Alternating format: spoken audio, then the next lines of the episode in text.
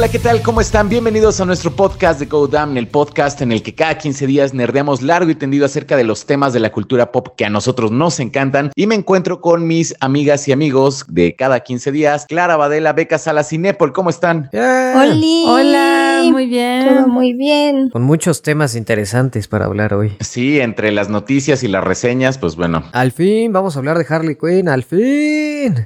Perdón, la verdad es que había sido mi culpa que no habláramos de Harley Quinn.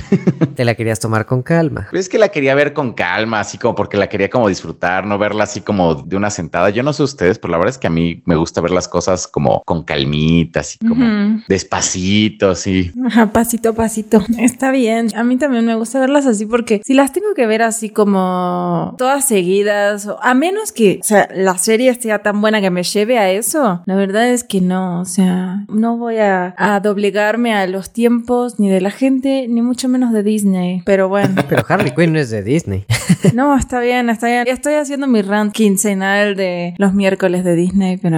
Yo creo que depende, ¿no? O sea, ahorita vamos a hablar de What If también, que yo creo que esta serie, al menos para mí, ya se está cayendo un poquito. Sí. Y creo que tiene algo que ver con que es el estreno semanal, que ya la está arrastrando mucho. Entonces, tal vez, por lo que nos están vendiendo, tal vez haberla soltado toda de un jalón para poderla binge-washear y obsesionarnos con ciertas cositas hubiera estado bien. Pero estoy de acuerdo que Harley Quinn es algo que sí se disfruta como... A mí me gusta mucho, de, de hecho me ha gustado mucho rever episodios. Así una vez que ya terminé de ver la temporada, la vuelvo como a algunos episodios de lo buena que es. Sí, la neta sí. está muy buena. A mí también me tocó verla con calma y sí, se disfruta mucho Harley Quinn. Sí. Pues igual ahí vamos a tener códigos en la descripción, códigos de tiempo para que se salten al tema que quieran, pero vamos a empezar con noticias, las noticias de la quincena. Y la primera noticia es, que eso está muy bueno, que Shang-Chi no fue una decepción en la taquilla. Creo que le está yendo bastante bien. Que justamente era como lo que muchas personas como decían antes de que se estrenara la película, que iba a ser como un gran fracaso, porque en la pandemia, un personaje que nadie conoce, pero pues resulta que no, resulta que le está yendo pues bastante bien. Por ejemplo, le fue muchísimo mejor que al Escuadrón Suicida, pero muchísimo. No sé si ya superó a Black Widow. Mm, más o menos, es que depende de cómo lo veas. En teoría sí, ya superó a Black Widow en la taquilla estadounidense porque lleva como 192 millones, algo así, recaudados en taquilla. Pero ahorita, o sea, lo importante para Shang-Chi es que llegó a 300 millones de dólares recaudados de manera global. Y eso ya lo están considerando un gran éxito porque dentro de todo está rompiendo todos los récords que habían marcado, casi todos los récords que habían marcado en el año pandémico del 2021. Entonces, no sé,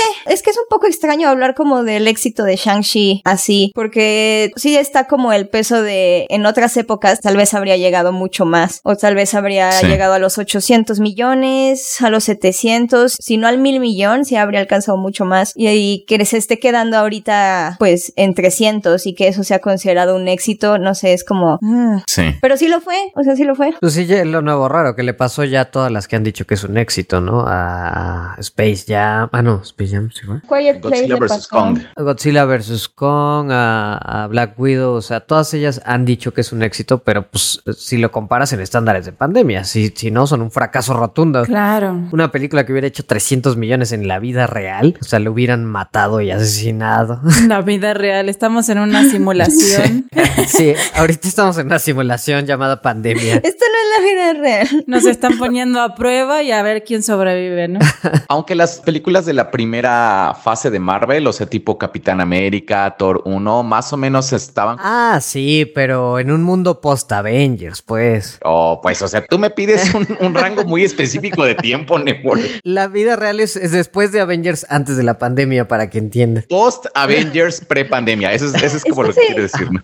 Exacto. Es que si comparan como la- las ganancias que estaba teniendo Disney en 2019, sí son una, o sea, sí es una cosa Sí, sí, sí. descomunal. O sea, estaba rompiendo récords de la industria, o sea, del tamaño de la industria de Hollywood en la historia. Y ahorita sí es como una pequeña caída libre, porque aparte es un récord, o sea, todo es como mucho, muy exitoso si también ignoramos a Rápidos y Furiosos 9. Ujú. que esa película sí hizo 700 millones de dólares y le fue bastante bien porque sí tuvo un estreno en China. Claro. Y es como mínimo el 20% de la taquilla de Rápidos y Furiosos vino de China y Marvel está teniendo problemas con los estrenos ahí. Entonces es como, ay, o sea, sí, es el nivel de éxito de una película de Hollywood, dependiendo por completo del mercado de Hollywood y de ya un mercado internacional más limitado, porque ya no tienen esta parte de la región asiática. Entonces es como, hoy no lo sé. Si no estuviéramos en pandemia, como cuánto le hubieran calculado a, a Shang-Chi? O sea, yo no creo que hubiera llegado a los mil No, millones. Yo le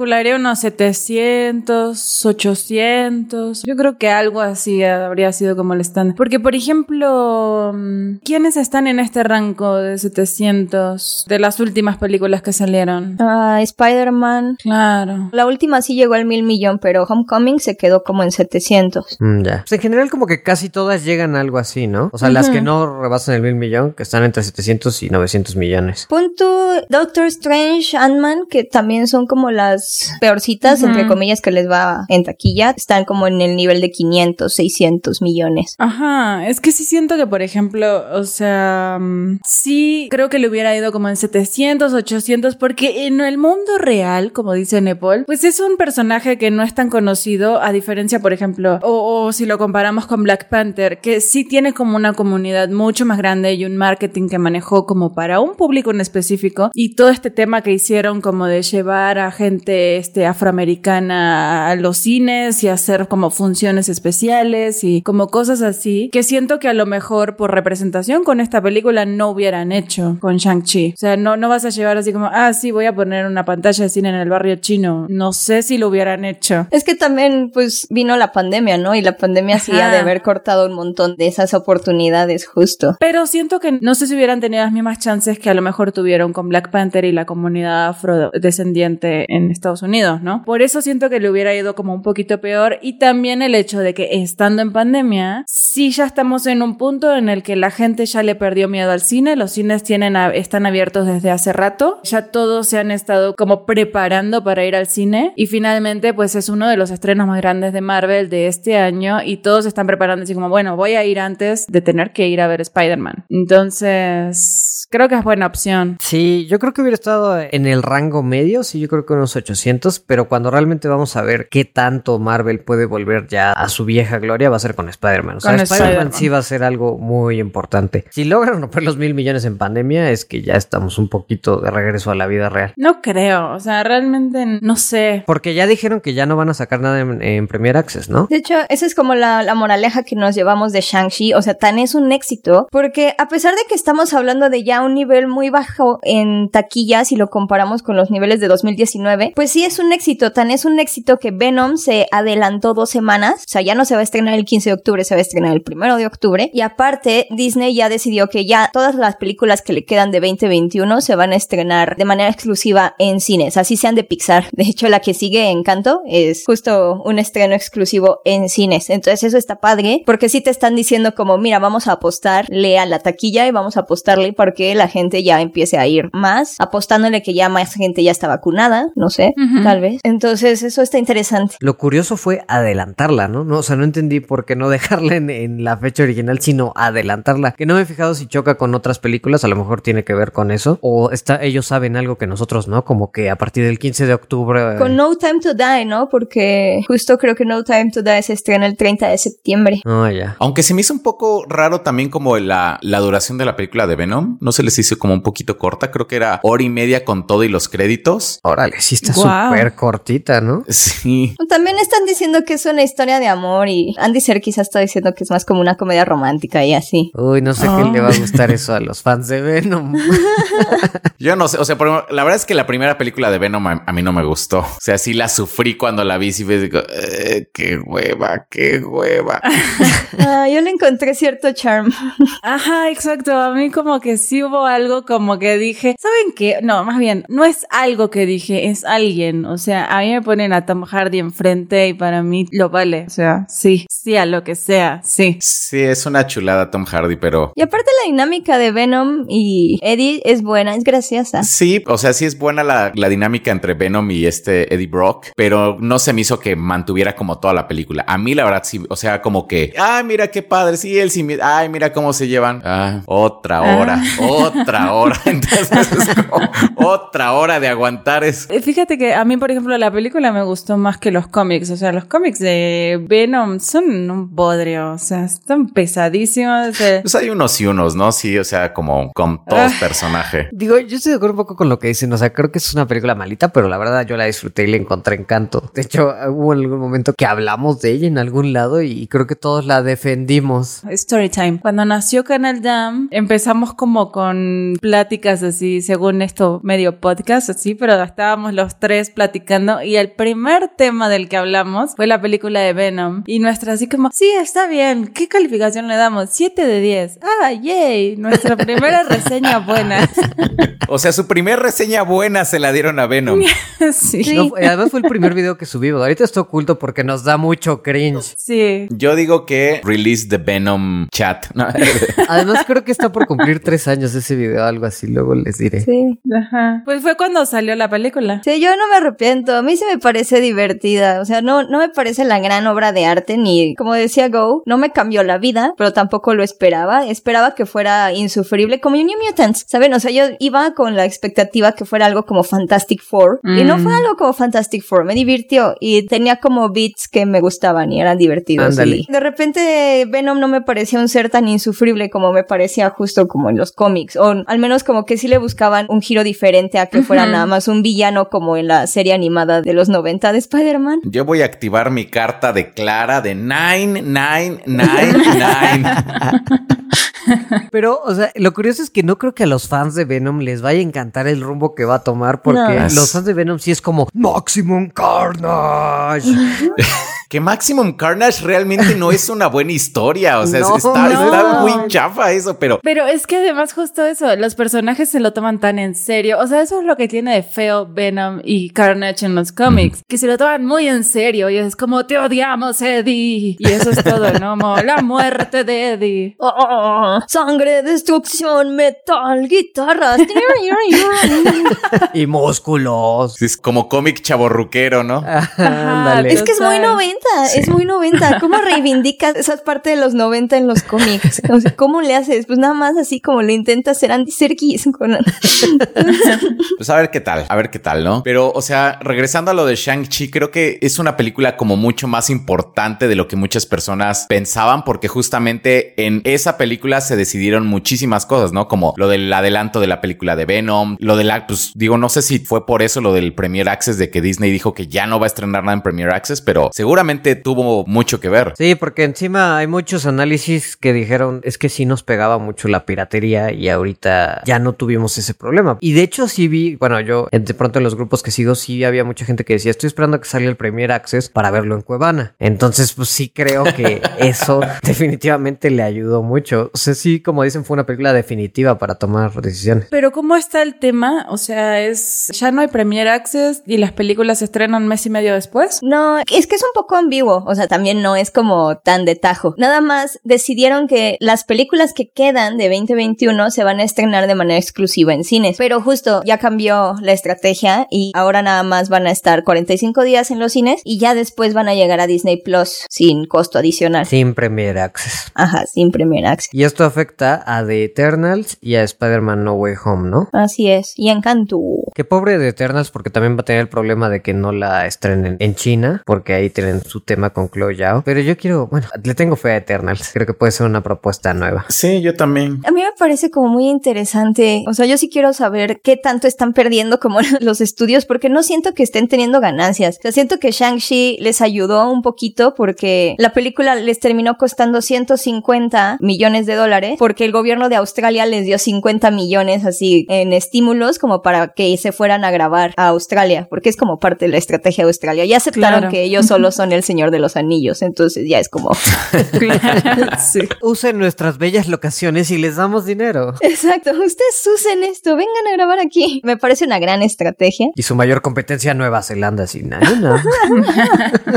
Y la, empezó una guerra en la que nosotros no estamos enterados. Pero bueno, entonces por eso le salió un poco más barato. Pero cosas como Eternals, que se supone que sí es como enorme, o cosas como Spider-Man, que también han de estar como en los 200 millones, 150. Es como, hmm. No, ahorita ninguno está haciendo ganancias, porque pues, o sea, como ya sabemos, el presupuesto ponte que sería 150 y casi siempre es el doble de marketing. Ponte que hayan gastado menos de marketing porque la pandemia y todo fue digital. Ponte que les haya costado que 250 millones. De todas formas, de la taquilla ellos nada más se llevan el 60%. Y eso que se llevan un buen porque es Disney. Entonces no, no está generando ganancias, pero pues lo clasifican como un éxito bajo el contexto de que no estamos en la vida real. También tienen que dar ese mensaje, ¿no? O sea, es como, no, miren, este ya es un éxito porque eso como que creo que le da confianza a la gente de, ay, mira, las películas están funcionando, ya vamos como a regresar a la normalidad, porque si mandan este mensaje de nos está yendo del carajo, pues no sé, como que supongo que... Sí, imagínate que salgan. No, pues la neta sí estuvo bien feo.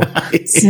Ajá, o sea, es que está interesante ver cómo lo conjuntan eso con el streaming, porque quieran que no, el streaming sí les está ayudando. O sea, Disney, por ejemplo, Black Widow y Jungle Cruise fueron un éxito, a pesar de que estuvieron tanto en Premier Access como en el cine. Y de hecho, a Black Widow sí le ayudó, o sea, sí le empujó un poquito la taquilla. Bueno, es de la que tenemos más datos por el drama de- con Scarlett Johansson, que ya, ya, ya están saliendo como muchos detalles bien interesantes también. Pero el chiste es que, o sea, gracias al empujoncito de Disney Plus, se llegó un poquito más de los 500 millones de dólares. Entonces, pues, ok, ya estamos hablando ya de los niveles de Ant-Man, ya es un poco más normal. Ujú. Y aparte los 200 millones, los ciento y cachitos millones que se llevaron de Disney Plus, Disney se los afianza casi el 80% para ellos. Entonces no creo, no creo que el streaming se vaya a ir en el 2022. Hay que ver cómo los adaptan, no sé cómo adaptan el servicio de streaming a las películas. De entrada, o sea, ya fuera de Disney, HBO no ha cambiado nada. O sea, ellos sí anunciaron, nuestra estrategia es esta y háganle como quieran. No como Disney que ha dicho como tres veces, ok, miren, esta es nuestra estrategia de stream, de estrenos. Ok, no, ya estrené otra cosa, cambié. Cada que estrenan algo cambian. ¿Saben qué? Estuve pensando y creo que lo voy a hacer así.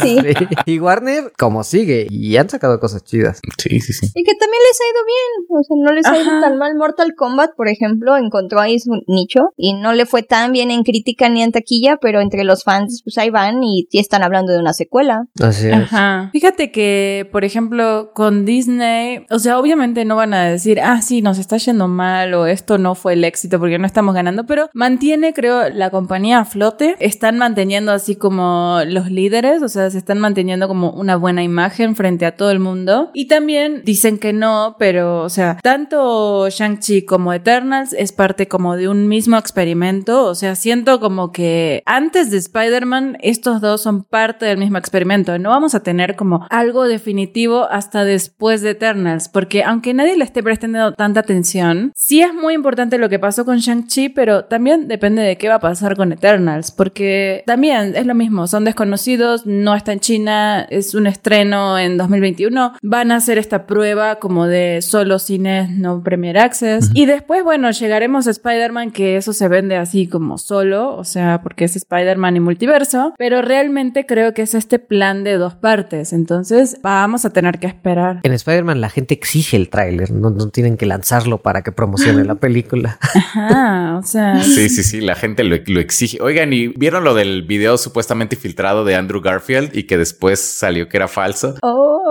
ay, qué drama! Ajá. Y que luego salió que el que dijo que era falso es falso. Me alegra que vivamos en una época donde tenemos que desmentir al tipo que dijo que es falso, que lo hizo que es falso, porque el tráiler es falso. Entonces, qué vida para ser nerd. Yo me quedé en que habían dicho que era falso y era como, este, ¿cómo se llama esto, esto que hacen de cambiar la cara? ¿Cómo se Deepfake. Deepfake. Y Ajá. hasta había como un tutorial, bueno, no un tutorial, pero había como un este, como un making of así. Sí, como cómo se hace. Ajá. Y hasta ahí me quedé. O sea, pero hay, hay un video que desmiente eso. No, lo que pasa es que el del making of es Ajá. un tipo que dijo yo hice ese deepfake y engañé al mundo. Y después salieron a desmentir al tipo que dijo que había hecho el deepfake que engañó al mundo porque engañó al mundo doble vez. Y al final sí tuvo que admitir, bueno, ok, no hice yo ese deepfake. Sí. Entonces, hasta ahorita las dos cosas son falsas. Ajá. Pero también es como esta cuestión de decir como, miren, si yo lo pude hacer, seguro alguien más lo hizo, entonces sigue siendo volviendo falsa como la, la Oh. cosa esta de Andrew Garfield, ¿no? Es un triple giro. Sí, sí, sí. Como el capítulo de Ricky Morty, el de You son of a bitch, I mean. Ah. Aparte, pobre Andrew Garfield, están como pregunta y pregunta y pregunta y él están como negándolo y Ajá. negándolo. Aunque fíjate que en esta última donde lo rechazó ya se vio más como divertido, porque en las otras ya se veía como muy estresado de que le preguntaran. Pero en esta última con Stephen Colbert como que ya dijo, no, es Photoshop, pero ya se rió. En las otras ya lo veías como, ya déjenme de preguntar de Spider-Man. Me van a demandar si se me escapa algo, por Dios. ¿Ustedes creen que vaya a aparecer? Sí. Un cameo, un cameo. No, honestamente No ya sé. no lo sé. No sé, o sea, yo creo que sí sacaron como la cartera y dijeron, a ver, ¿cuánto cuesta? Yo creo. Sí. Sí, sí, sí. ¿Cuánto quieres? Sí, sí, sí, o sea, hay que hacer una quiniela, así como si salen, no salen, ¿qué tanto tiempo salen, no? O sea, porque a lo mejor sí salen, como dice Clara, pero nada más como un cambio rápido, ¿no? Así como, que eso sería chafísima. Sí, la neta Yo sí. digo que no va a salir. Yo creo que sí van a salir muy poquito, muy poquito, como para afianzar así como, miren, multiverso, soy dueño del mundo, tengo un maldito monopolio y sale Mickey Mouse atrás. No, es que yo, yo creo que no, o sea, no va a salir porque yo creo que sí va a salir Tobey Maguire, eso sí estoy como muy segura que va a salir Tobey Maguire, pero siento que el que va a ocupar el Star Power de Andrew Garfield aquí va a ser Tom Hardy como Venom. Entonces va a ser más bien Tom Hardy como líder de los seis siniestros. Ah, porque encima eso no lo hemos dicho. Salió una foto de Tom Hardy con una gorra de No Way Home. Sí. Pero también una sudadera de Cobra Kai, ¿no? Como- en la misma Para- foto. Sí. Está bien, pero no hay merchandising todavía de No Way Home. Eso es cierto. Eso solo se lo dieron al equipo y al staff de filmación. Mm, mm. Oh. Esas gorras. Y además la borró. Bueno, no, discúlpenme, pero Tom Hardy, o sea, le regalas lo que sea, así como, ah, sí, yo estoy en el staff, ten. Porque Tom Hardy, Dios. Pero volvió a romper con el internet con eso, porque dices que tú lo ves como el líder de los seis siniestros, Beca. Sí, sí. O sea, yo a partir de esa foto es como, ok, tú vas a ser, porque aparte es como el antihéroe, o sea, no es tan, Sí, no, no es, es- tan malo todavía. Hay que ver dónde termina en la película de... Ajá, hay que ver dónde termina. Entonces vamos a ver también si más bien tratan de hacer como una alianza, una extraña alianza entre estos Spider-Mans y Venom, porque aparte, pues Tobey Maguire tiene como el recuerdo del simbionte, ¿no? Me imagino que sí. Claro. Lo debe tener, entonces, no sé, yo, ese es mi fanfic. Eso estaría muy bueno. O sea, si al final de la película de Venom hay una escena post créditos, así como en la cual se va como a otro universo o algo así, o no sé, eso estaría muy, muy bueno para que veas. Y eso serviría como para, o sea, como, pues sí, ya tumbar el internet, ¿no? Así como más que un trailer. O sea, sí sería como algo muy, muy, muy, muy, muy fuerte. Me gusta esa teoría, Beca, me gusta. Oye, lo que sí, ahorita que dijiste lo del Star Power, me pongo a pensar, y Tom Holland sí lo soltaron al ruedo así cañón, o sea, imagínate el Star Power de sus villanos, tienes a Alfred Molina, tienes a William Dafoe, si entra Tom Hardy va a ser Tom Hardy, si regresa Vulture va a ser Michael Keaton, o sea, y él como, hola, soy Tom Holland. Ajá, exacto. Pero además todos tienen así como la edad de Tom Holland en carrera, así como, y más. Y es como de absurdo, ajá, y Tom Holland así como de, ah, hola, este es mi primer trabajo. Sí. Mi primera trilogía. Sí. Sí. ¿Cómo le hacemos para terminar hablando de Spider-Man en cada podcast? Es como el nuevo Zack Snyder, así como Ajá. hablemos Sí. del tema que hablemos, siempre terminamos hablando del Spider-Verse. Lo que pasa es que sí, o sea, es, es el tema del 2021, el multiverso, ni modo. Además salen un buen de cosas que ya ni te acuerdas en Sí. el medio, que, que te cambia toda la idea que tienes de la peli. Pero ya tienes razón, vamos a hablar. ¿Vieron el tráiler de Hawkeye? Sí. Sí. Sí. Ah, esos sí tienen tonos distintos. Sí, sí. Eh. A mí me venden con cualquier cosa de acción navideña, la verdad. A mí me gusta. Soy como muy fácil. Fíjate que as- a, mí, yo sé que a vos te encantan como los, la temporada navideña, a mí me aburre mucho. ¿En serio? Todas las películas navideñas y así, me, me es como... O sea, ¿no te gusta ni la Navidad, Clara? no, no, no, no, no, no, no, no me confundan, no confundan. Para mí diciembre es el mejor mes del Ah, año porque además es mi cumpleaños, yo Ah, cumplo el ok. 23, así como... Pero no por Jesús, por ella. No, exacto, o sea, para mí la Navidad es como mi festejo de cumpleaños, ¿sabes? Así como de, nació Clara, ah, perfecto. Ravioles y pavo para festejar. Beben los peces en el río. Entonces, este, no, para mí la Navidad es lo mejor, diciembre, o sea, el primero de diciembre yo me pongo mi gorrito, me encanta. Pero las películas, o sea, se me hace un género que repite y repite y repite y todo es por la magia de la Navidad. Entonces, como que siento que no, no hay como tanto que sorprenda y a mí se me hace que este tráiler de Hawkeye me dio totalmente esa vibra, así como de, no sé, va a terminar así como de, ah, ganamos por la magia de la Navidad y ya. Ah, yo, por ejemplo, el tráiler como que no me vendió tanto la serie. O sea, realmente no me siento más emocionado por la serie por ver el tráiler. Pero, por ejemplo, algo similar sucedió, no sé, por ejemplo, con el primer tráiler de WandaVision, creo. Y la serie me terminó gustando mucho más que el primer tráiler. Ya el segundo ya, ya como que ya me gustó mucho más. Pero no sé, o sea, realmente ese tráiler no me vendió la serie. Sí, así.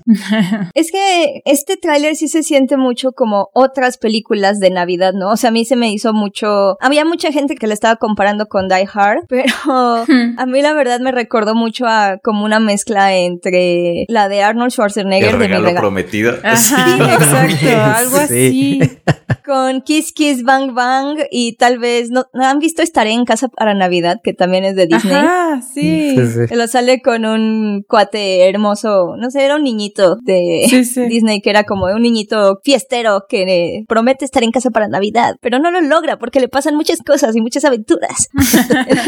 Sí, sí, sí. Ándale, algo así, así todo eso me recordó los clásicos de Navidad, así, incluso así como mi pobre angelito, como todo, todo, todo eso me vino a la mente con este tráiler. Pero yo no creo, ¿no? Que vaya a ser toda temática navideña. O sea, yo creo que el tráiler fue temática navideña porque sale entonces. Claramente va a ser en esa época. A mí sí me gustó cómo mezclaron la música navideña con la acción. Sí, me latió, pero tampoco me emociona para nada la, la serie con base en el tráiler. O sea, tengo Sí. muchas ganas de ver a Kate Bishop, pero el tráiler no, o sea, como que digo, ay, uh, sí, qué ganas de ver a Jeremy Renner en escenas genéricas de James Bond. La neta, no. Exacto. Ándale, es que sí se siente como, o sea, como que has visto todo eso en otro lado, ¿no? ¿Qué es lo que dice Denis Villeneuve, no? Estas, ¿Cómo es? Denis, Denis, Denis Denis Villeneuve. Yo, yo le decía Denis Villeneuve porque, Yo también.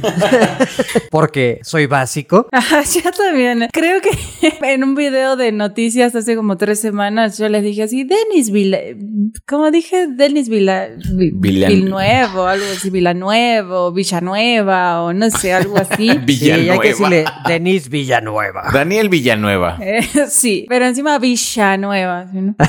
Pero no, después lo googleé y para la segunda vez que lo tuve que repetir, la verdad no, no me acuerdo, entonces ya mejor lo... Yo lo escribí aquí para Villeneuve, entonces. Ese es como Villeneuve. Denis Villeneuve. Denis Villeneuve. Denis Villeneuve. ¿Qué dijo Denis Villeneuve? ¿Y yo qué dije? Daniel Villanueva. No, pero ¿qué dijo? Ah, dijo que, bueno, primero dijo que era un aciertazo que hubieran contratado a Chloe Zhao para The Eternals, porque eso va a hacer que pues Marvel se arriesgue y haga algo distinto, porque justamente dijo, y esta es la frase que más han copiado, que muchas películas de Marvel se sienten un copy-paste de en sí mismas, pues, o de otras cosas. Y sí, o sea. Y sí. y sí. Lo cual, si vemos What If, es como, ah, o sea, puedo ver, Villeneuve está viendo What If. Eso fue lo que me, me dijo con esta frase. Está viendo What If, por ejemplo. Puede ser, aunque sí hablo específicamente de las películas. Y sí tiene razón, hay muchas que sí se sienten como un copy-paste. O sea, porque ni siquiera dijo todas. Dijo, hay muchas de las películas de Marvel que se sienten como un copy-paste. Y sí. Y sí es cierto, o sea, porque sí tiene como unas películas muy buenas, este Marvel, pero también, pues sí es cierto que tiene otras que sí se sienten como, pues sí, como muy genéricas, ¿sí? Como cuál se les hace así como súper genérica. Ant-Man 2 es, es la que más me, me salta. Ant-Man 2, híjole, esa sí fue el- como la que yo 2. también en el cine, así como otra vez, carajo. Sí, Ant-Man 2. sí. Y a mí me pasó mucho con Doctor Strange, que esperaba algo muy distinto y sentí como lo mismo. Iron Man 2. Iron Man 2, Iron Man 2. Thor 2, Thor Thor 2. Este. Iron Man 3 también. Iron Man 3 también. 2 y 3. Sí, 2 y 3. No, yo creo que en la 3 sí hicieron algo distinto, pero luego hablamos de. Este. Es que ya en retrospectiva ya no puedes quitar a la 3. Ajá, no, estoy de acuerdo, estoy de acuerdo. Funciona, pero aún así cuando la ves así por primera vez es muy formulaica. Guardianes de la Galaxia 2. Sí, cañón. Pero es buena. Sí, es buena, pero sí tiene cosas que, que sí trataron de copiar de la primera. Ajá, porque la primera se sentía como algo muy novedoso y fresco. Y por ejemplo, a mí la primera creo que es de mis favoritas de Marvel, pero la 2 fue como, ah, como... mm. Pero tiene unas cosas muy buenas al final, pero es que sí, o sea, entiendo de dónde viene, o sea, puedes analizarlas una por una y decir, no, pues es que mira, esto tiene algo distinto y esto tiene otra cosita distinta. Esta tiene música navideña y este produce... Pero pues sí tienden a repetir una fórmula a final de cuentas. Fíjense que, por ejemplo, ahora con que estábamos hablando del tráiler de Hawkeye, sí siento esto que dicen como de la fórmula y que sí es algo que ya visto y demás. Creo que el problema ahí es Hawkeye, justamente. O sea, como que nos remite a todo lo que ya hemos visto en lugar de darle lugar como a este personaje fresco y nuevo que es Kate Bishop. Entonces creo que si el tráiler se hubiera enfocado un poquito más en Kate, o que no sé si la serie lo vaya a hacer, si es así, entonces creo que sí puede proponer algo muy distinto. Porque realmente no es algo que hayamos visto así como una heroína joven, así súper pro, no sé, como Bishop, ¿no? Pero, o sea, si seguimos viendo a Hawkeye, al mismo Hawkeye que hemos visto desde la película número uno, y sí, creo que justamente es como más de lo mismo, ¿no? Creo que por eso se siente así. Yo creo que un poquito la razón por la que se siente así es que creo que es muy obvia, o sea, de- del tráiler a mí me, me, me está contando como toda la historia, que va a ser más bien como Hawkeye ya por fin se gana como su retiro y se va a retirar porque ya conoció a esta Kate Bishop, que aparte llega y está como en todo modo running también. Entonces es más como, oh, tú eres la elegida para volverte Hawkeye. Yo me voy a retirar con mi familia. Porque realmente todo lo que quiere Hawkeye, lo que, lo único que quiere Clint en el tráiler es llegar a casa a cenar con su familia en, En Navidad. y está como de, sí, sí, sí, sí, ya voy, ya voy, sí voy a llegar. Y es como, oh, no vemos a Laura por ningún lado en el tráiler. Entonces es como, ¿dónde está Laura? ¿Por qué es tan lejos? Y es como, oh, o sea, porque solo vemos como a sus hijos. Sí, hasta dice, no quiero recuperar el tiempo perdido. Ajá, exacto. Entonces es más él como ya pasando la batuta. Y ay, o sea, no sé, me- esta serie me suena como mucho como serie de transición. Sí. Es nada más como un teaser de lo que puede hacer Kate Bishop. Aparte como que sientes que ya la viste de nomás ver el trailer, ¿no? Así como, como que verla es como la tengo que ver otra vez. Sí, Sí, ya sí. tuve el resumen de dos minutos. Sí, sí, sí, como siento que así se siente. Sí. Le respondió algo el director de Doctor Strange, ¿no? A este, a Denis Villeneuve. El que menos debió responder, pero bueno. Inserte meme de ¿con qué derecho lo dices tú?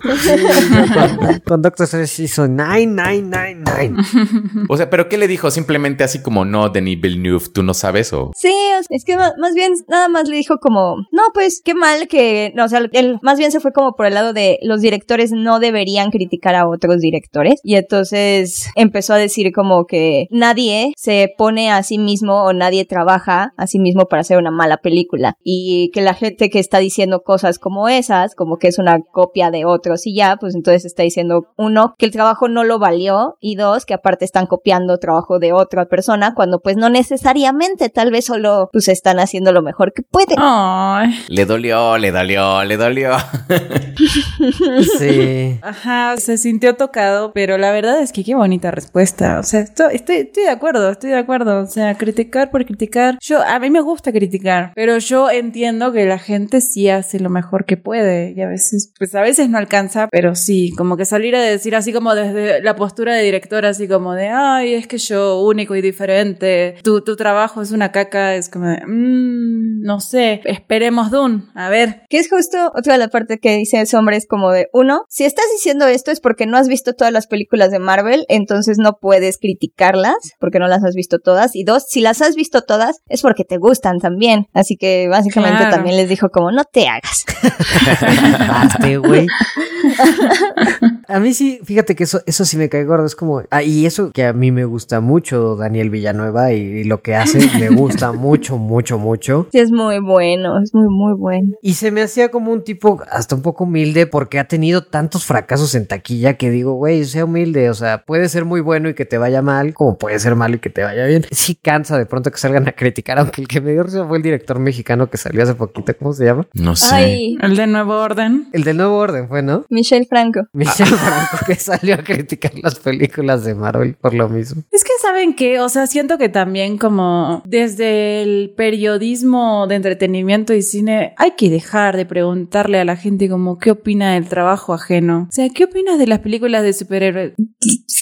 ¿Qué? O sea, él no hace películas de superhéroes, que ya le, gusta, no le gusta, no sé. ¿Por qué está siempre esta pregunta ahí en todas las entrevistas, así como a Guillermo del Toro? ¿Qué opinas de Marvel? ¿Qué te importa? Si Marvel lo recluta, no sé si le gusta, no le gusta, es, es- no viene ni al caso, pues. A Iñárritu alguna vez también le preguntaron, ¿no? También dijo algo así. Ajá, o sea, haga- hay que hacer como periodismo más de calidad, ¿no? O sea, esa pregunta de... Pues genera titulares, genera titulares y vende Y genera clics, sí, sí, sí, sí vende, sí. Yo entiendo, pero esa, esa pregunta como de ¿qué opinas de Marvel? Es como decir como, ay, no sé. Es que sí, es- al final del día, pues sí es como una de las industrias, pues, de más grandes de entretenimiento que existe, ¿no? Y justo lo que está haciendo es reclutar a estos nuevos artistas súper talentosos como Chloe Zhao, Taika Waititi. Claro. O sea, Scott Derrickson sí es un buen director de, de terror. Entonces, sí, a cada rato, pues sí es como de quién podría ser el siguiente, ¿no? ¿Quién podría ser como la siguiente gran mastermind que termina en Marvel? Guillermo del Toro. Sí, o sea, como quiera sí han tomado riesgos en ir tratando de buscar talentos distintos porque desde que, o sea, fue James Gunn, bueno, los hermanos Russo también, o sea, sí venían fuertes de Community, pero pues tampoco es como que fueran el powerhouse de Hollywood. Los hermanos Russo se hicieron en Marvel sí, sí. y luego James Gunn, luego Taika Waititi, este, Scott Derrickson tiene pues, su pasado ahí en, en terror, o sea, sí le han ni buscado, Ryan Coogler, pero pues entiendo que también tienen que seguir una línea, pero bueno. Pero hablando de cosas diferentes, ¿vieron el tráiler de Matrix? Sí. ¿Qué tal les pareció? Sí. Yo debo admitir que no lo vi. Porque no. Es, Te es lo que como contamos. les digo, sí, cuéntenmelo. Porque he visto como cosas interesantes que han salido muchas teorías de este tráiler. Pero bueno, como les digo, siempre a mí no me gusta ver trailers. Pero me interesan las teorías. Es algo que no es real. Aquí siento que sí es interesante verlo porque pues estás hablando de una trilogía que ya terminó, el protagonista murió. Ajá, exacto. Este, y muchos de, lo- de los principales murieron, entonces es como, ¿cómo continúas de ahí? Y es de donde vienen las teorías. Yo no recuerdo qué pasó al final de, de la trilogía de Matrix. Te los juro que, o sea, la 2 y la 3, o sea, no me acuerdo qué pasó absolutamente nada. Entonces sí tengo que verlas otra vez para saber dónde quedaron los personajes. O sea, ¿se murieron? Sí, Neo, sí. Trinity no me acuerdo, fíjate. también. Sí. Tanto Neo como Trinity murieron, nada más que la, la última escena de la 3 es que las máquinas agarran el cuerpo de Neo cuando ya le quemaron los ojos porque vio fuera de la Matrix y ya se lo llevan como Jesús. Sí. Y hacen una- un acuerdo para salvar a, a Zion. No, espérame, Nepal, vamos a hacer un paréntesis para notar los efectos especiales de Beca de cuando llevan a, Sí. a Neo. Hasta como con el delay, es como... Es que así pasó. Ahorita que la veas vas a ver que es el mismo efecto que sale en la película. La voy a ver y sí, te juro que voy a recordar el... Hasta voy a armar un hashtag, hashtag... Oh, pero entonces murieron ellos dos. En... los no me acuerdo, o sea, las vi cuando salieron, sí. Sí, porque Neo como que hace un impasse con las máquinas y dice, bueno, pues es que no van a ganar, nosotros no vamos a ganar, hagamos un trato y ya como que las máquinas están de acuerdo y dejan en paz a la ciudad, que siempre se me olvida el nombre, Zion, Zion. Zion, sí. Ajá, y ya, pero pues es que, o sea, sí acabó la trilogía y acabó con todo. Es que también te dicen que las máquinas necesitan la narrativa del elegido para poder actualizarse y hacerse cada vez más fuertes. Y que es cíclico. Oh, eso está muy interesante. Sí. Y entonces las teorías de esta del tráiler, ¿cuáles son? Pues de entrada hay que ver cuándo se sitúa. Si se sitúa después de, de la tercera de Matrix, porque hay otras que dicen que se sitúa después de la primera. Entonces, eso es como importante. Mm. Pero mejor hablemos poco a poquito por partes del tráiler porque siento que sí hay que desmenuzar un montón de cositas. Es que a mí sí me emociona mucho que el, regre- el regreso de Matrix. Vamos cuadro por cuadro. Cuadro por cuadro. En primer lugar, Nick Patrick Harris es el villano. Sí. Ay, Perdón. Que me gusta, pero me saca, porque es como, es una super estrella, Neil Patrick Harris. Pero bueno. Mm, Yo lo sigo viendo como Barney. Aja. O sea, yo también lo considero una gran estrella, pero es una gran estrella de Broadway. Eso sí. Exacto. Bueno, y de tele, porque sí, How I Met Your Mother sí es muy grande. Por eso yo siento que es el inicio de una nueva trilogía, porque están apostándole a que Neil Patrick Harris sea el gran villano. Mm. Esa es como mi teoría. Ok. Que le da las pastillas azules a, Neo. Para que se las coma todas. Luego se encuentra con Trinity, ¿no? Pero no, la, no se recuerdan, chan, chan, chan. John, John, John. Oh, pero después de, o sea, después de que platicaron Neil Patrick Harris y Neo, y ven que aparecen como muchas escenas, ¿las vieron? No las he pausado cada una, pero sí. Lo más cool del tráiler es que parecen que son escenas como de, del pasado, o sea, del- de la primera película específicamente, porque de hecho parece que están pasando muchas cosas iguales de la primera película, o sea, porque ven hasta el conejo blanco y está lo de Alicia en el País de las Maravillas y el dojo y las pastillas y bla, pero, o sea, hay un montón de cosas distintas y de repente es como de qué, o sea, como que aparece Sati de repente o tal vez no es Sati, pero está como el sol y de repente aparece esta niña que no conocemos, Sati es la que, la que hace el sol cuando en la 3. Ujú. Es la que hace el sol que va y habla con el arquitecto. Es como un programa súper importante, ¿no? Ajá, exacto. Entonces aparece y de repente está como que te dan a entender que Neo despierta antes que Trinity, pero puede que no. De repente, o sea, Trinity tiene los mismos poderes que Neo tenía en la 3 y Trinity no tenía esos poderes, pero Neo tiene nuevos poderes también. También sale Morfeo, pero es otro actor. Otro Morfeo, ajá. Ajá. Ajá. Entonces no sabes también si alguien está tratando de, de como hacerlo revivir el camino que ya vivió. Entonces, Pero también está Trinity, que es como de, ¿por qué estás ahí? O sea, porque también en otro frame la vemos como que está llorando código de Matrix. No sé, la- en su cara tiene como el código de Matrix y parece que está llorando. Y es como, oh, entonces, ¿quién es? O sea, ¿la estaban, ¿es una programación para despertar a Neo? ¿O es ella la nueva elegida? ¿O qué está sucediendo? este es otro ciclo o es un engaño. Ajá, Mm. me suena, me suena eso, ¿no? Es una chapuza de las máquinas. Una chapuza.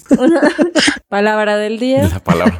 chapuza. La verdad sí está bueno, sí está bueno justamente por pensar qué diablos, a dónde va a ir esta franquicia. Encima ya es, es como ver a Keanu Reeves, es otro Keanu Reeves. Además trae el mismo estilito de cabello largo y barba y no sabe si mataron a su cachorro y por eso volvió a la Matrix. Ajá, la John Wick, ajá. Ajá, o sea, sí ya es un Keanu Reeves 3.0. Sí. Pero cuando lo ven pelear, párenle a las escenas de acción cuando lo ven pelear, en la, específicamente en la calle.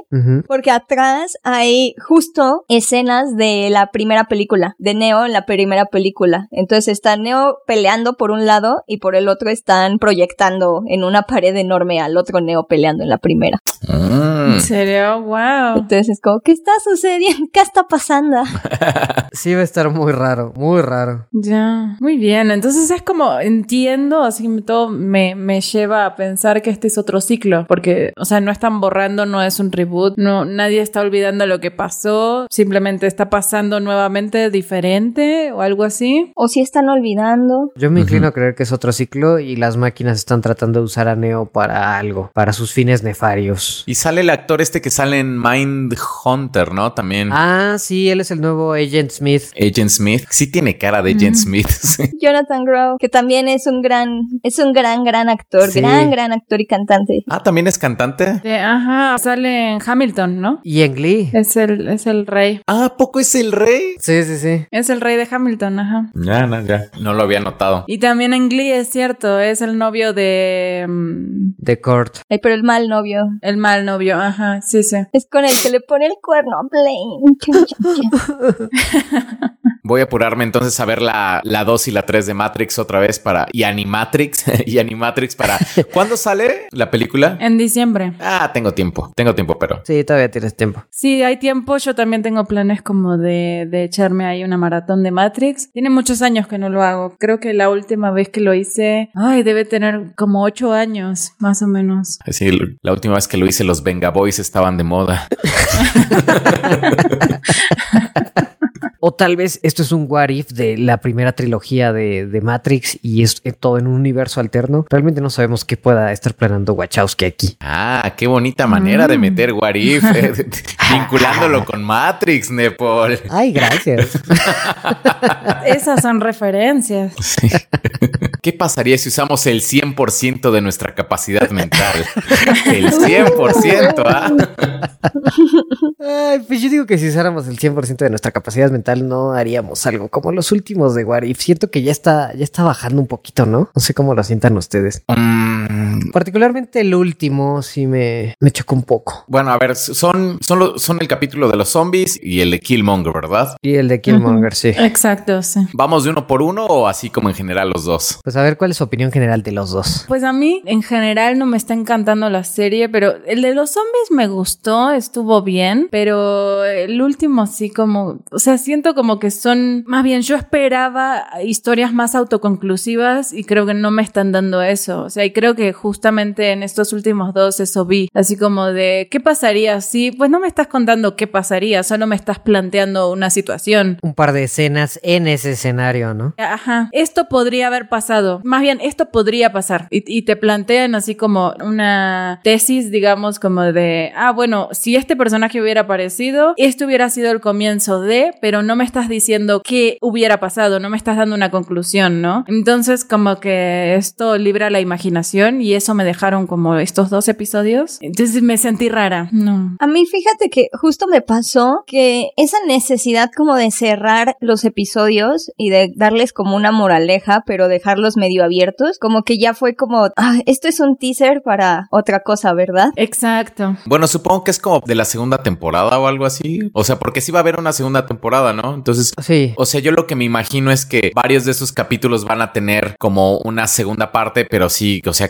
qué hueva tener que esperarte un año o año y medio para... Ajá, y aparte, no sé, ya dentro de tu serie, dentro de tu primera temporada, que tengas dos episodios con la misma moraleja, así de, oh, pero cuando el mal triunfa de un lado, se levantarán los héroes del otro, que fue como la moraleja que tuvieron de Killmonger, que fue como me molestó muchísimo porque era como muy interesante ver a Tony Stark pre-redención, o sea, pre-Iron Man, Y que nunca tuvo su redención. que nunca tuvo su redención con un sociópata como Killmonger. Y siento que esa necesidad de nada más llegar como a los puntos importantes de ciertos eventos de Iron Man o de Black Panther es como de, hop, no, no vamos a explorar esto que es la parte más interesante, nada más te queremos plantear a este villano que va a ser muy duro de matar, eh, eh, porque mató a Iron Man, eh. Ah, Es como, los mató a todos, jaja, jeje. Por cierto, estamos con spoilers. Así. Así nos vamos con spoiler. Y se va a tener que enfrentar a este malvado Doctor Strange, eh, que ya también está en una timeline diferente, eh, y es como, ok, sí, pero me cuentas algo más, me cuentas cómo son estos personajes o qué hacen o algo, en lugar de nada más darme 30 minutos de comerciales. Ajá, de planteamiento. O sea, eso, eso es como lo que me, me ha generado estos últimos dos episodios. Me, me frustraron mucho porque es como literalmente decir, ¿qué pasaría si, así como el título del episodio, qué pasaría si, este, no me acuerdo cómo... Zombies. Ajá, zombies, ponerle, ¿no? Y literalmente no es como de, te voy a mostrar qué pasaría si, sino es como, te voy a plantear la pregunta en 30 minutos de episodio. O sea, es eso. Y, y eso es así como de, no, yo estoy esperando que me muestres qué pasaría, no que me estés planteando una pregunta en 30 minutos. Sí, y fíjate que, bueno, al menos con el de zombies hubo un momento en el medio que sí me gustó algunas dinámicas que no habíamos visto en personajes como Tom Holland, bueno, eh, más bien, digo, como Spider-Man hablando de sus seres queridos y lo duro que es perderlos, o incluso ver cómo Wanda y Vision son una pareja tóxica que en cualquier universo va a Sí. romper madres y va a, ser- va a poner en riesgo al universo. O sea, ese tipo de cosas me gustó, pero luego al final vuelven como al lugar común y es como hasta en zombies, pues Thanos recupera las gemas, entonces es como que, o sea, entiendo, es, es- se ve padre, está cool ver a, a Thanos zombie y dices, estaría chido ver esta batalla, aunque sea por temas de acción, pero a final de cuentas como que siempre quieren volver a lo mismo, incluso con el de Killmonger, ¿no? A final de cuentas como que logró engatusar a Wakanda para su cometido, solo que esta vez lo hizo con el papá. O sea, siento que vuelven al lugar común. Sí está padre y hay cosas padres de ambos episodios, pero como que en su completo lo siento que vuelven a lugares comunes. Yo fíjate que, por ejemplo, no me pasa tanto que me moleste que no me están planteando, o sea, más bien que me plantean solo la pregunta, como dice Clara, y que no hay como una conclusión. Realmente eso no me ha molestado tanto. Más creo que, o sea, las historias han estado como o sea, como particularmente como estas dos, como que no las he sentido como que me hayan gustado mucho. O sea, tal vez creo que es más como lo que dice Nepal, de que regresan como a lugares comunes. Y también hay cosas que de plano no tienen sentido, o sea, que son parte de la historia y no tienen sentido. O sea, por ejemplo, en el capítulo de, de Killmonger, que Killmonger sea el que salva a Iron Man y salen las noticias porque desenmascara a, este, a Obadiah y todo eso, y que Wakanda no sepa que él, él era como la mano derecha de Tony Stark, o sea, que Wakanda, o sea, no se entera de absolutamente nada de lo que ocurre en el mundo. O sea, eso se me hizo como súper, súper absurdo. También como la, bueno, esta es como doble, pero la conclusión de Tony Stark de no, pues es que mis armas estaban siendo utilizadas por el enemigo para matar a soldados americanos, entonces voy a hacer armas más grandes. Más armas. Entonces, esa es tu conclusión. Es como, ¿de dónde sacaste esa conclusión? Entonces, como cositas así. En el de los zombies también me pasó eso. Por ejemplo, con Visión me gustó mucho esa escena como de la pareja tóxica y eso me encantó. Pero después fue como, bueno, pero ya no tengan mi gema. Como que todo fue como muy rápido, como... Ajá, sí, sí, sí. Si ya se había hecho la idea de que iba a matar, o sea, ahí, ahí tenía como a Tachala, como pues ya, ya casi lo estaba marinando ahí, ya Ajá. Exacto. con la manzanita en la boca, casi, casi. Sí. y cambia de opinión como muy rápido, como esas son las cosas que no me están gustando del- de la serie. Bueno, a Vision ya vimos que con un buen argumento le cambias totalmente su opinión de asesinar. Pero es que siento que no tuvimos ese buen argumento. O sea, Sí, es cierto. ¿sabes? Como se hubiera necesitado otro Vision para... O sea, y es algo que ya vimos. Entonces es como... Sí, porque es, es flojito, o sea, realmente cuando los ves convenciéndolo es como, nada más le dicen Vision, esto está mal, y luego sale Ant-Man diciendo Wingardium Leviosa, y Peter haciendo, echando redes, y sí, como que realmente no ves como el proceso de convencimiento a lo mejor de, de Vision, eso es muy cierto. Sí. Yo sí creo que estas historias o algunas de estas historias sí se habrían beneficiado de ser, no sé, de ser dos episodios o tres episodios. Creo que sí estaba fallando un poquito What If en nada más presentarnos como estas historias que a fuerzas tienen que ser autoconclusivas y que terminan, terminando, válida la redundancia, en los puntos que todo el mundo recuerda del MCU porque al final del día lo que necesitan es que la gente entienda en qué punto el MCU se mantiene, no en qué punto del MCU están, en qué punto como del, del MCU cambiaron las cosas, ¿no? Entonces ya saben que, por ejemplo, si regresa el Spider-Man del universo de Marvel Zombies, pues sabemos que ahí todo su universo estalló porque pues Thanos se volvió zombie y quién sabe qué hizo con las gemas. Entonces, Ajá, claro. Y no hay héroes ni nada. y no hay héroes ni nada. Pero lo que me van a decir es nada más como, es que vieron el tráiler de la mid-season. No, no lo he no. visto. No. O sea, no, no lo vean, o sea, no, no es la gran cosa, es nada más como que te están diciendo Captain Carter, así como personajes de Smash, te los gritan así como Captain Carter y aparece Captain Carter bailando, bueno, haciendo cosas. Y Steve Rogers y Doctor Strange and Doctor Strange. Entonces como que te están hinteando que estos personajes van a regresar y ya te están diciendo como los héroes más poderosos del multiverso y es como, ajá, entonces te van a juntar.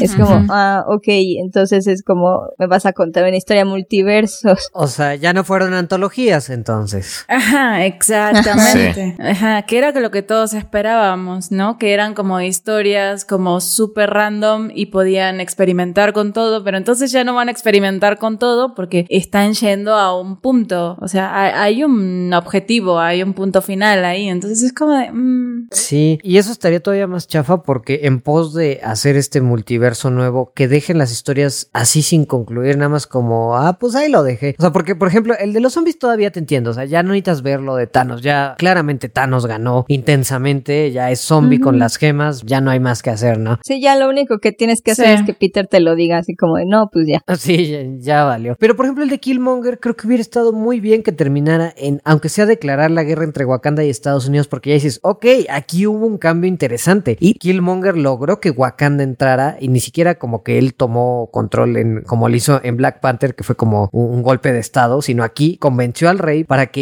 ideológicamente esté de acuerdo en atacar al mundo exterior. Eso me hubiera gustado que lo concluyan. A lo mejor lo puedes inferir, pero si ya lo dejan ahí es como, pues ¿para qué? O sea, este sí me molestó el cliffhanger. Todavía en el de zombies, digo, bueno, hubiera sido una acción divertida, pero en este sí me molestó que no lo cerrara. Y no nos dejan ver qué hace Killmonger como Black Panther. Ajá. O sea, porque no nada más es ya este líder de estado, ya también es este superhéroe. Supongo que se verá en la parte 2. Ajá, o sea, o sí, tal vez no. Es que además, creo que el problema de ese fue como, o sea, si lo hubieran dejado justamente ahí como, ok, Killmonger ganó y hay guerra entre Wakanda y el mundo exterior y América, así primera potencia, lo que quieras, ok, va, lo podemos dejar ahí. Pero el hecho como de poner a Pepper y a Shuri como, ah, las heroínas y como, ah, miren, o sea, el mundo está en guerra, pero nosotras vamos a ganar y el bien nació y lo que sea. Pero y ni te lo muestran. Exacto, o sea, como que nada más te plantean la posibilidad de que, ah, mira, o sea, ok, este, T'Challa se murió, pero acá hay otros heroí hay otras heroínas y no sé qué, y era como de, o sea, solo me estás planteando una posibilidad dentro de la posibilidad y es como de,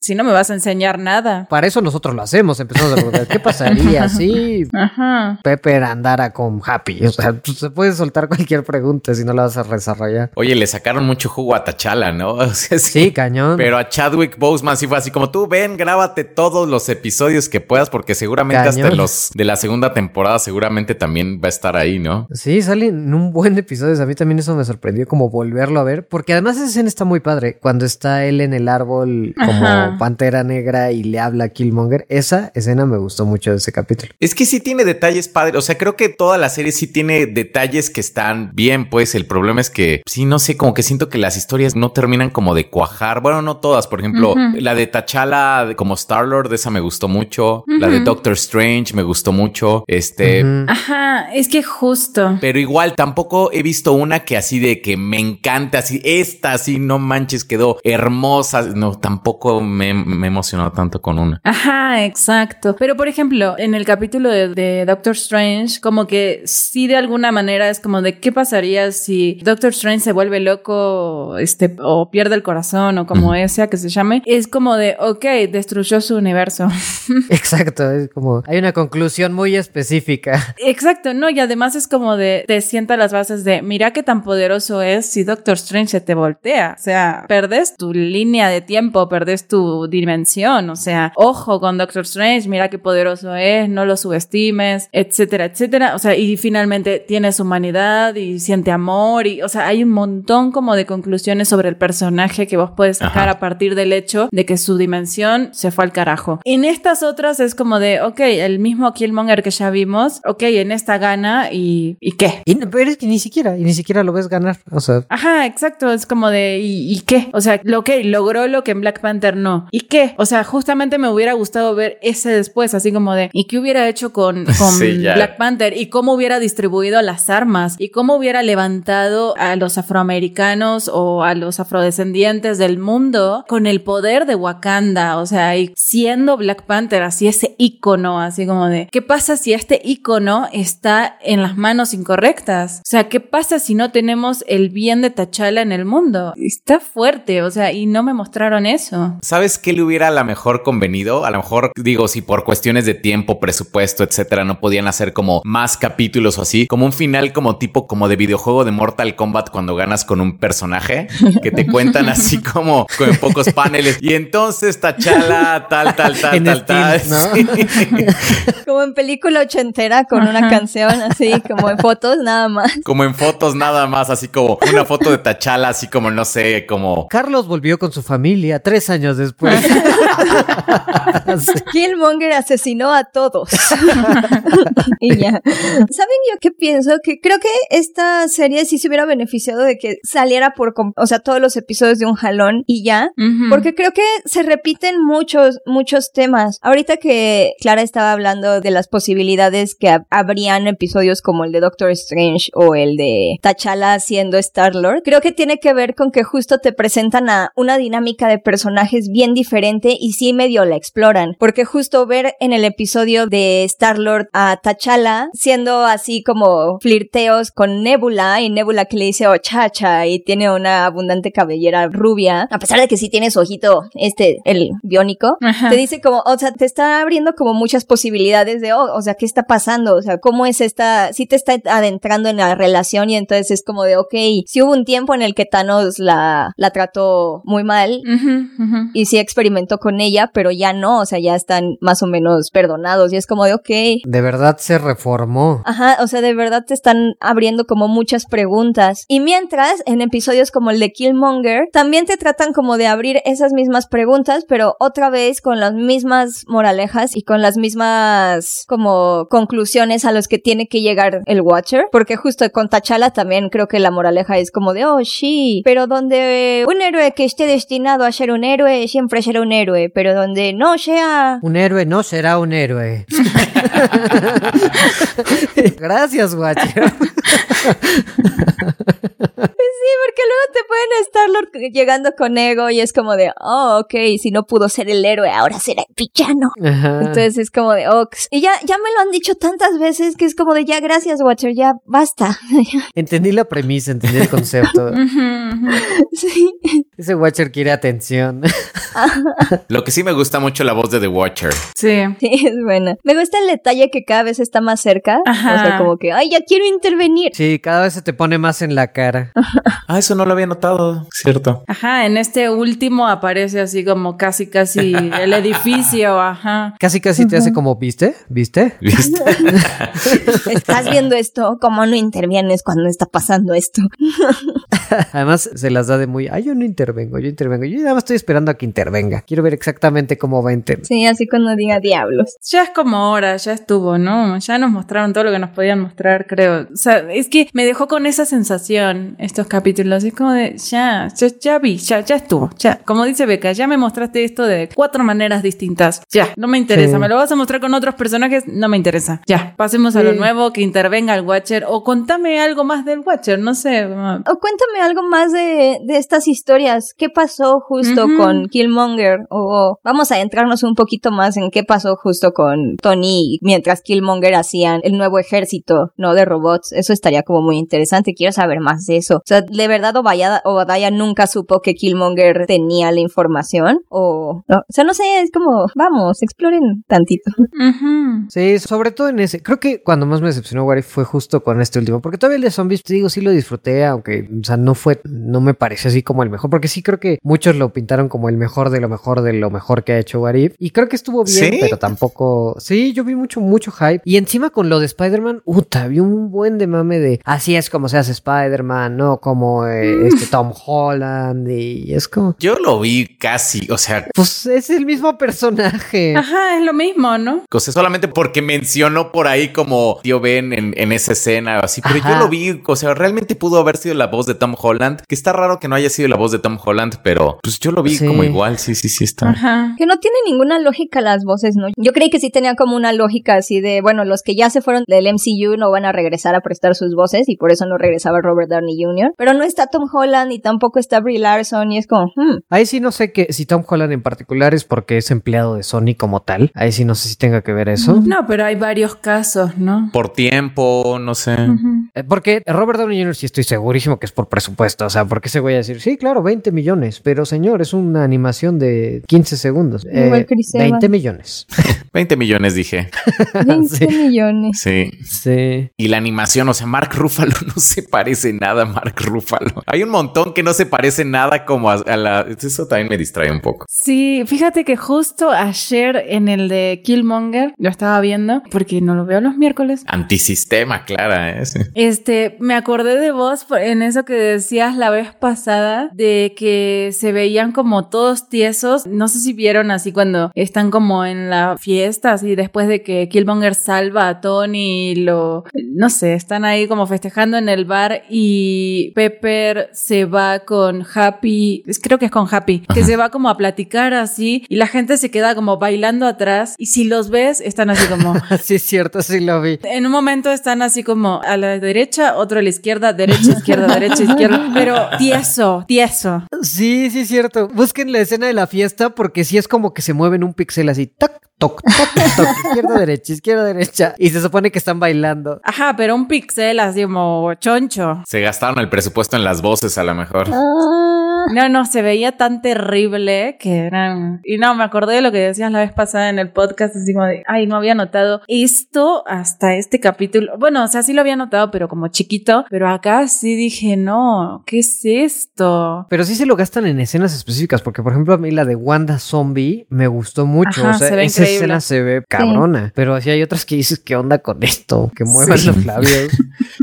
Pero hablando de otras animaciones y otras animaciones que verdaderamente creo que sí nos gustaron, bueno, eso fue lo que platicamos como en el chat. ¿Qué tal les pareció Harley Quinn? Uf, Oh, me encantó. increíble. oh, al fin podemos hablar de ella. Yo la amé, amé la serie de Harley Quinn. O sea, sí, es que aprende, aprende What If. O sea, esas sí son animaciones bien hechas y seguramente no tiene el presupuesto que tiene What If. Seguramente es como de mucho menor presupuesto. Sí, ¿no? A mí también me encantó, me encantó. Vamos a hablar un, un poquito sin spoilers de, de, nuestras impresiones generales para la gente que no la haya visto, pero sí creo que es una serie que tienen que ver. O sea, está creada por los mismos que crearon las series de Batman Animated Series y Superman Animated Series y que han creado un montón del universo animado porque también han contribuido guiones para un montón de series animadas de DC. ¿En serio sí son, son, es, es, Paul Dini, Bruce Timm, sí? Ah, ellos dos. Ah. O sea, como tal, hasta es como del Timverso. Ah, wow. Qué increíble. Se me hace raro. Y no se siente nada que ver, ¿no? Se me hace raro porque ellos hicieron también la película de Batman y Harley Quinn, que hace como tres años, y la verdad, esa no estuvo chida, pero, mm. o sea, sí, para que veas, esa sí no me gustó. Entonces, sí, esto sí se siente como muy diferente. Particularmente la visión que tenían de Harley, sí cambió muchísimo. Y sobre todo que las otras dos que mencionamos, por ejemplo, Batman y Superman, la serie animada, son como muy clásicas, ¿no? De DC.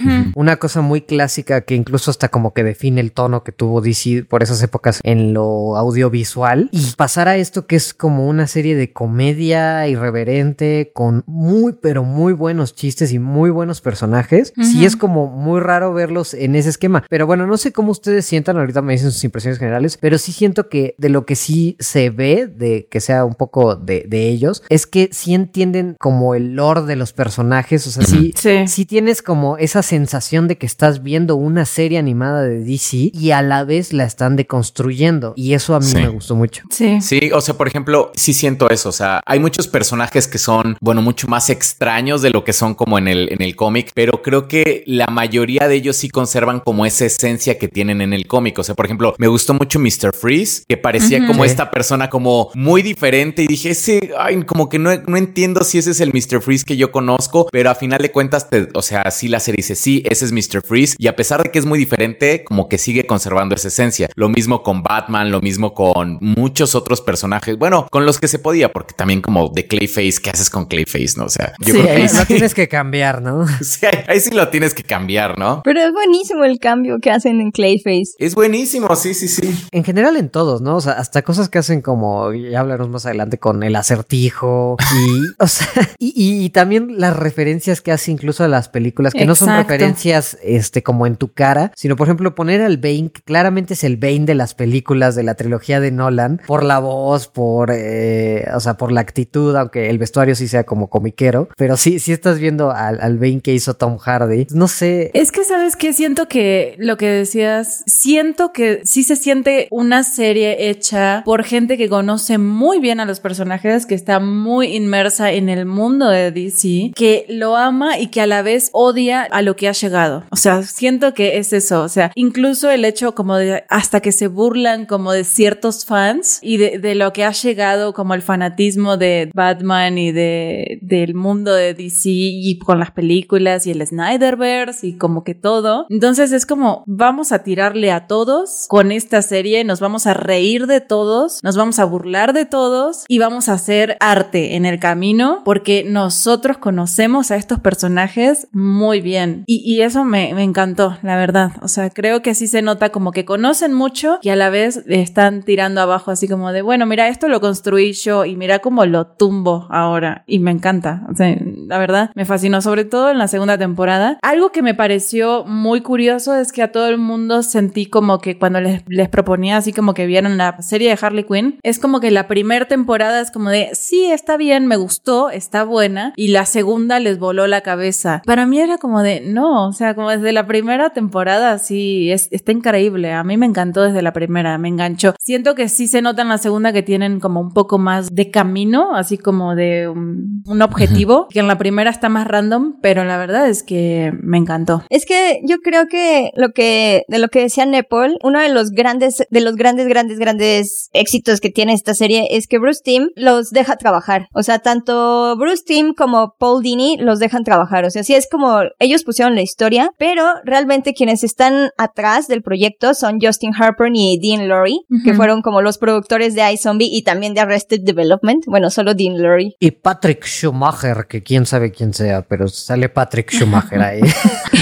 o sea, está bien padre porque ellos sí son unos nerds que no nada más están tratando como de hacer algo por DC, sino que sí están construyendo sobre los mitos de Harley Quinn y que sí están como verdaderamente inspirándose en cómo ha estado cambiando el personaje a lo largo de los años en los cómics. Y creo que esta Harley Quinn, o sea, la construcción de esta Harley Quinn es increíble por eso.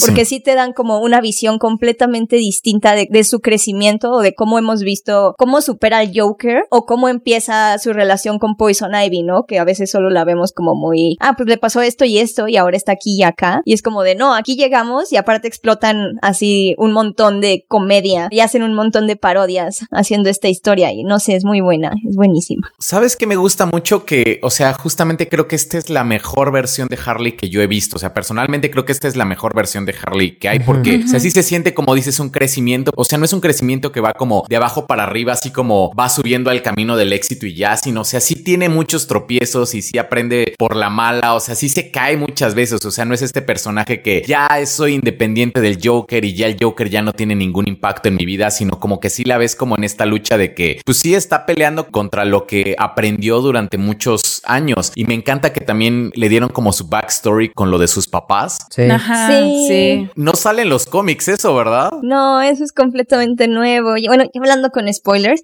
sí está súper padre en la primera temporada, así que, o sea, Harley Quinn está, sigue estando como definida por el Joker, que nada más quiere entrar como la liga de super malvados porque le quiere demostrar al Joker que ya no es su sidekick y es como, girl, oh, o sea, a mí me pareció súper buena esa historia. A mí también, porque ya, o sea, ya se volvió esta historia que ya vimos también unas cuantas veces de Harley tratando de superar al Joker, pero jamás se había visto de la manera en que lo ponen aquí. O sea, es que se beneficia un buen de que sea una serie animada dedicada a ella con muchos episodios para construir al personaje, porque honestamente todo su camino de la primera, Cuando falla, oh my gosh, o sea, cuando ya, o sea, se cae y cae y cae, y es hasta que se da cuenta que nunca, o sea, nunca, el Joker nunca quiso con ella, que todo se trata de Batman, que es como de, oh, diablo. Ajá. de hecho, ese momento cuando el Joker gana y cómo tortura a sus compañeros y a ella a la vez impotente de no poder salvar, no sé, o sea, toda la construcción que tiene la primera de estoy superando al Joker la siento muy distinta a lo que habíamos visto, pero a la vez familiar, pero como no sé, muy, muy, muy bien construida. A mí me encanta, me encanta esta, esta Harley Quinn. Es que, por ejemplo, o sea, ligado a lo que decía Beca recién, el hecho como de que ella se quiere, o sea, está superando al Joker, pero finalmente ella tiene como esta visión ligada al Joker, así como de, ah, ok, yo lo voy a superar siendo lo que él no me dejó ser, ¿no? Como siempre ligado a eso, porque finalmente es la misma visión que todo el mundo tiene de Harley Quinn, que es la psychic del Joker, es como su uh, juguetito ahí, pero finalmente te demuestra que ella también tiene esa misma visión de que nunca, porque nació Harley Quinn de la mano del Joker, entonces es como toda su historia ligada a eso y como verla de construcción, como de decir, ah, sí había una vida fuera de esto y como llegar al punto de decir, ah, ok, el Joker ni me pelaba, ni me topa casi casi. Y- Güey, ni te topo. o sea. Ajá. Ujú. Y como de decir, ah, ok, Harley Quinn puede existir como por fuera del Joker, pero, o sea, como verlo a lo largo de toda la primera temporada, eso y como que después terminen así como los ex amigos y que cada quien tiene así como su interés amoroso, su- que quiere seguir su vida y es como que lo platican y es como de, ay, deberías hacer esto porque con nosotros falló eso y quedan como amigos. Increíble, increíble. Y la relación con Ivy. La relación con Abby es magnífica. Ay, Poison Ivy está increíble. Me encantó, o sea, cómo la construyeron y todo. Sí, sí, sí. Creo que ahora es como de mis relaciones favoritas, como de cómics. Bueno, no es de cómics, pero digamos como entre personajes de DC. Creo que Ujú. sí. Solo por debajo de Superman y Luis. Pero también es de cómics. Sí. También es canon en los cómics. No, sí, sí, pero digo, esta versión, esta es Ah, como a lo que me refiero, sí. Que también, esta versión también están en los cómics. Era lo que te iba a decir, o sea, que me dijeron que la, o sea, que hay un cómic que narra los eventos después de, de lo que ocurrió en la segunda temporada. No lo he leído, pero o sea que es justamente. Es el cómic 2.5. Es Harley Quinn como 2.5. Nada más es como unas vacaciones de Harley y Poison Ivy. O sea, que son Mm. como las aventuras de Harley y Poison Ivy rumbo a la temporada 3. Ay, qué Ah. bonito. Pero y en general toda su relación, ¿no? o sea, ¿cómo la ves desde el inicio como amigas que se vuelven a encontrar y sus primeros, o sea, toda su amistad durante la primera temporada es súper orgánica, cómo se construyen como verdaderamente best friends y luego en la segunda cómo empieza a entrar su relación romántica. Siento que todo lo manejaron súper bien. Es más, hasta el cómo termina el tema del triángulo amoroso de Ivy con Kiteman me gustó porque dije, ¿cómo lo van a hacer? Porque ya hicieron hicieron que me caiga súper bien Kiteman. Kiteman. Entonces, Sí.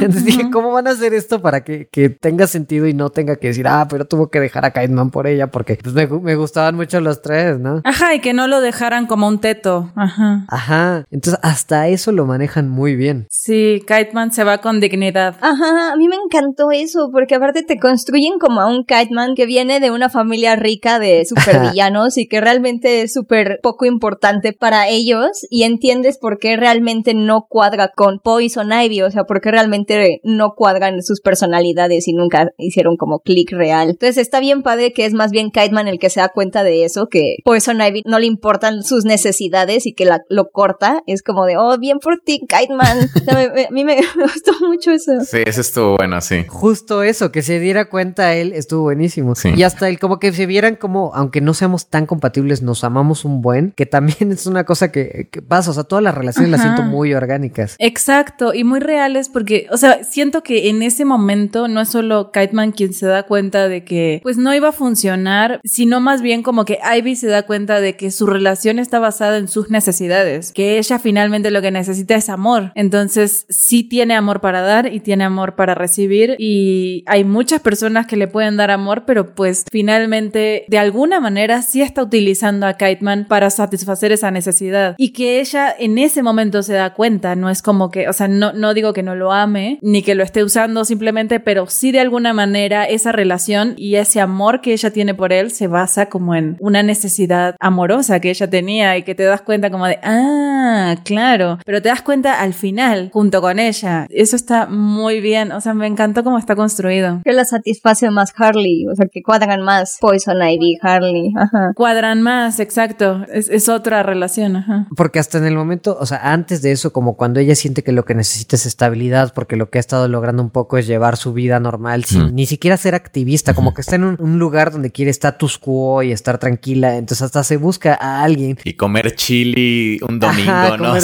que- comer chili viendo Netflix. y- Una relación treintañera. Ajá, exacto, como que ella dice o cree que busca eso y está buscando ese confort. Y a mí sí me duele mucho, o sea, creo que esa frase estuvo cabrona cuando le dice, te puedo confiar mi vida, Harley, pero no te puedo confiar mi corazón.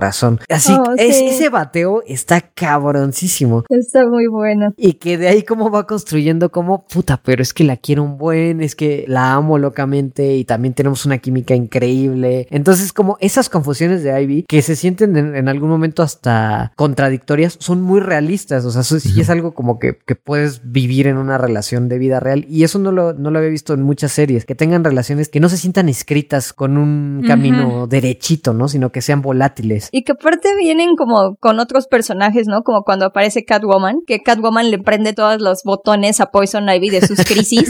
Y es como, es que porque ella es tan Sí. perfecta, ella ha logrado todo lo que yo siempre he querido lograr. Ah, ah, no, lo- sí, lo que tú quieras, Catwoman, sí, toma mi, toma mi gorro, o sea, te ve mejor a ti.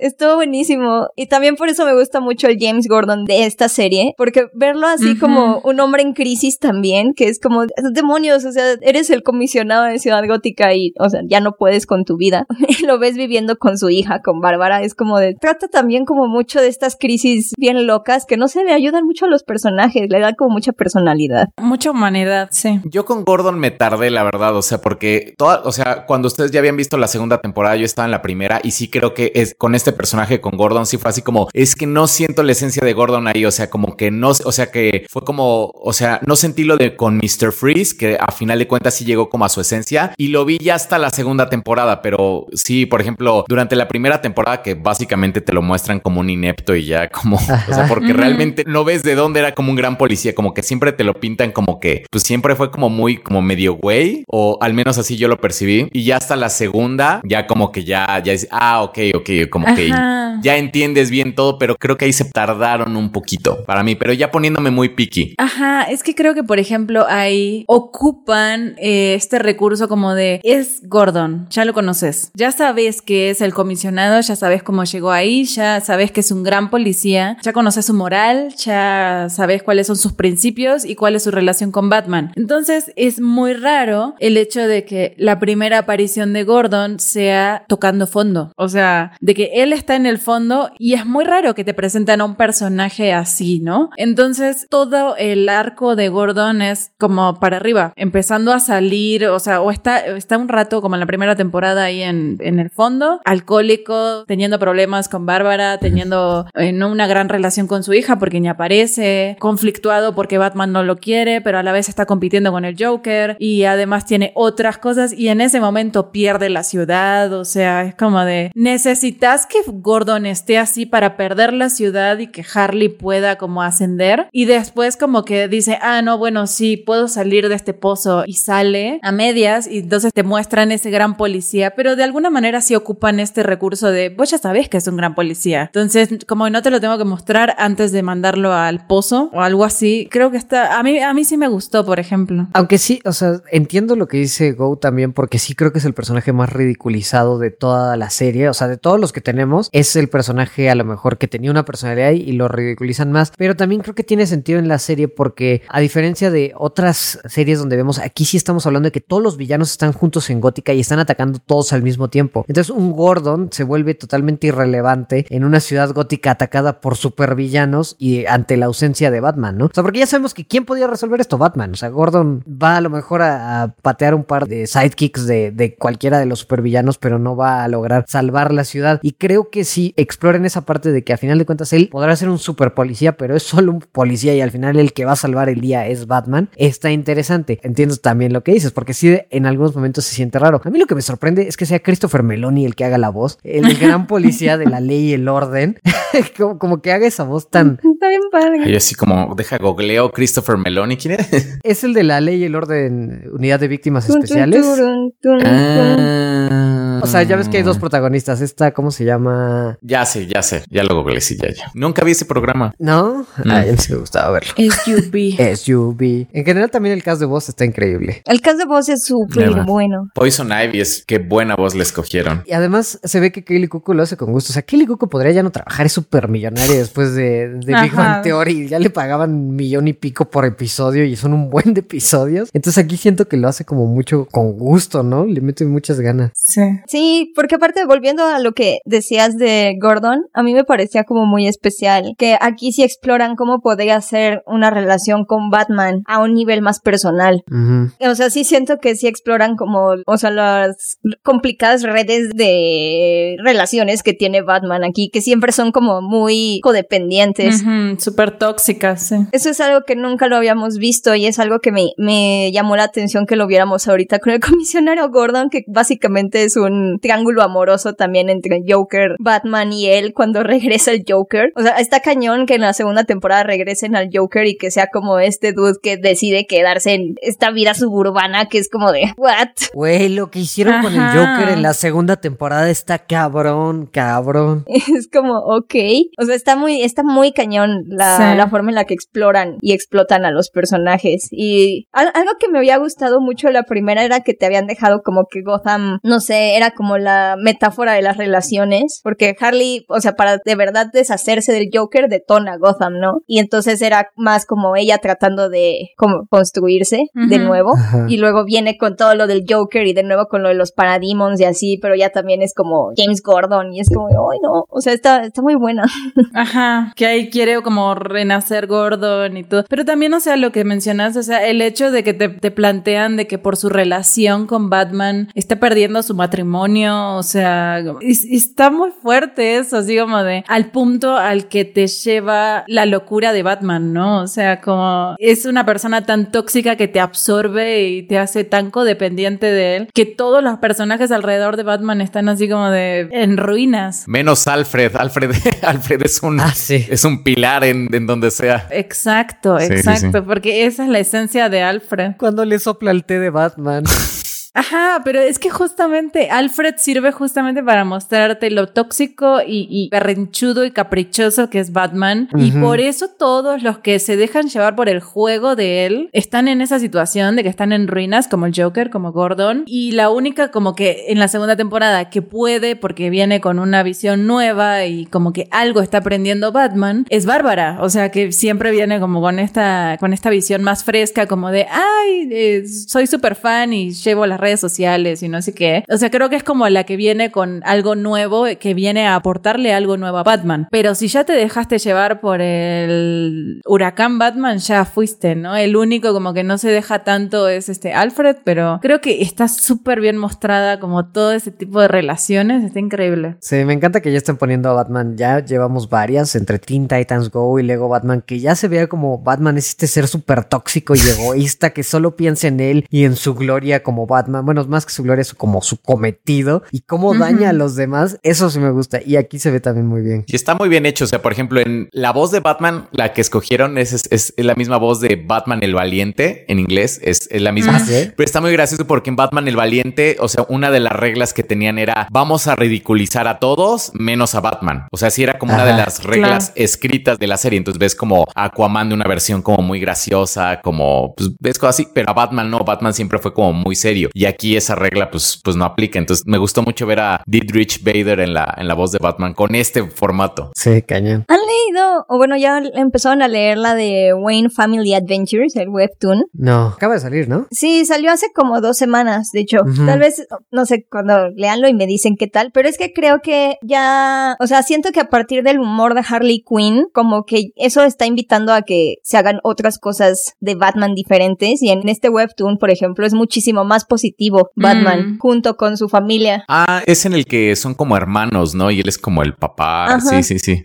Sí, están chidos, sí. Ajá, entonces ya es más como una sátira, o sea, es como una parodia, más que una sátira es una parodia de justo como ah, ya reconociendo a Bruce Wayne como un papá y teni- literal como teniendo a su familia adoptiva, que pasa que todos son como superhéroes por sí mismos. Eso está como muy interesante, que no son los Robin, Ajá. ya son como sus versiones después de Robin, pero son todos. Entonces como de, oye, está hasta Cassandra Kane y así. Y Stephanie Brown. Ah, qué bonito. Ah, y saben que también en este, en el cómic este que acaban de sacar, el de Batman el Mundo, que es como esta antología como de historias de varias partes del mundo, hay unas muy interesantes porque también te presentan a Batman desde un punto de vista completamente diferente. Por ejemplo, hay una historia de España que es Bruce Wayne yéndose de vacaciones y así como comiendo pizza y tomando cerveza y hasta engordando un poquito, que es algo, sí, o sea, es como muy raro. Yo nunca lo había visto. O sea, Batman así como Bruce Wayne con una pequeña pancita y pues como deprimido, o sea, como ya la neta ya como medio, o sea, como que necesitaba esas vacaciones como para poder seguir como combatiendo el crimen y este Alfred le manda notas de voz así como recuerde que va a descansar. Este está está muy buena esa de, de España. Órale. Sí, sí, sí. Entonces, si si tienen oportunidad, léanlo, está muy bueno. Eso está padre. Y es que siento que justo, o sea, Harley Quinn sí trata como de dar otra respuesta, o sea, como una respuesta más positiva, como que no todo es como, ay, Batman,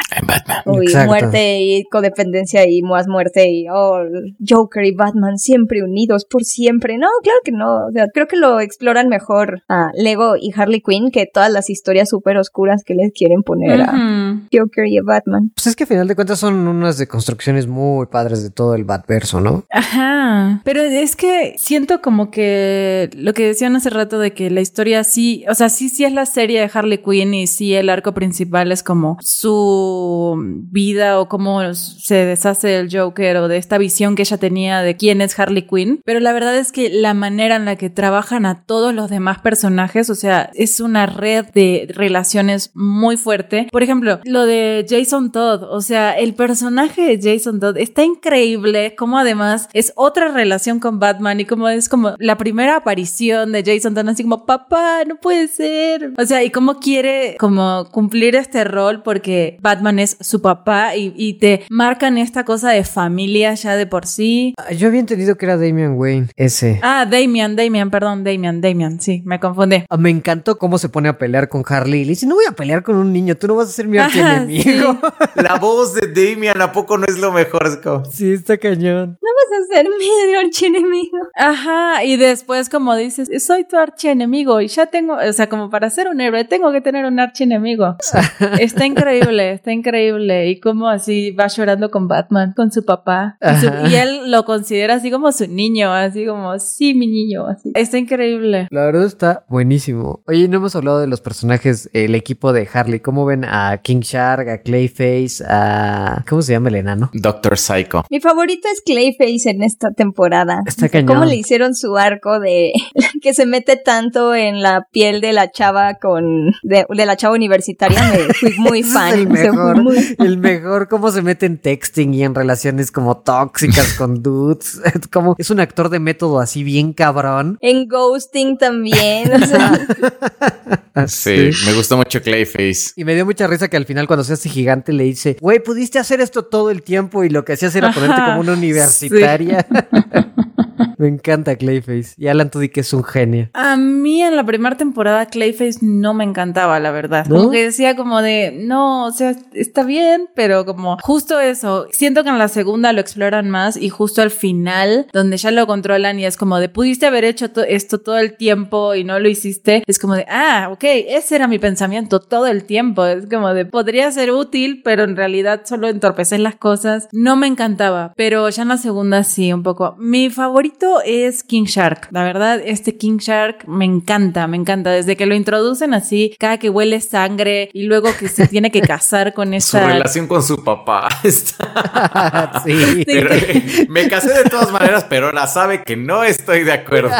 sí, sabe que no estoy feliz al respecto. O, su recuerdo más oscuro cuando mata a su hermano es como, ¿qué onda con la vida de King Shark? Y es un tipo tan buena onda. Ajá, me encanta. King Shark me encanta. También como todo lo que hicieron al principio con Psycho, así como de, ah, sí, tú eres el que insultó a Wonder Woman, ¿no? Como lo peor que puede hacer un villano es decir una mala palabra, es como... Es decir, un, insulto misógino a una mujer en TV pública. La neta, cómo manejan ese tipo de cosas está increíble. Aunque sí me causaba ruido que estuviera ahí ese güey en el equipo, pero también lo manejan muy bien, como pues Harley también está recibiendo un montón de rechazados y lo que quiere es formar a su equipo, ¿no? Sí, exacto, por la desesperación y ya después hace como una conexión con él. Creo que mi episodio favorito es en el que, obviamente, en el que sale Batgirl, ¿no? Pero me gustó mucho porque además es como toda la combinación en el inicio, como aparece como criticando a estos fans de Snyder, así como release Snyder Cut en, la, en la playera y lo ridiculizan y luego sale como la mejor heroína del universo. Me encantó. ese creo que es mi episodio favorito. Aunque, aunque tengo una crítica, es como el traje de Batgirl está precioso, es uno de los mejores trajes que ha tenido, pero ¿por qué no tiene sus botas amarillas? O sea, eso, eso no tiene sentido. Eso hubiera sido la cereza en el pastel, la verdad, sí, sí. Sí, es un, es un grave error. Sí. Es un grave error. Espero que lo corrijan a futuro. Y me gustó mucho Batgirl. Nada más creo que le faltó como su cabellera.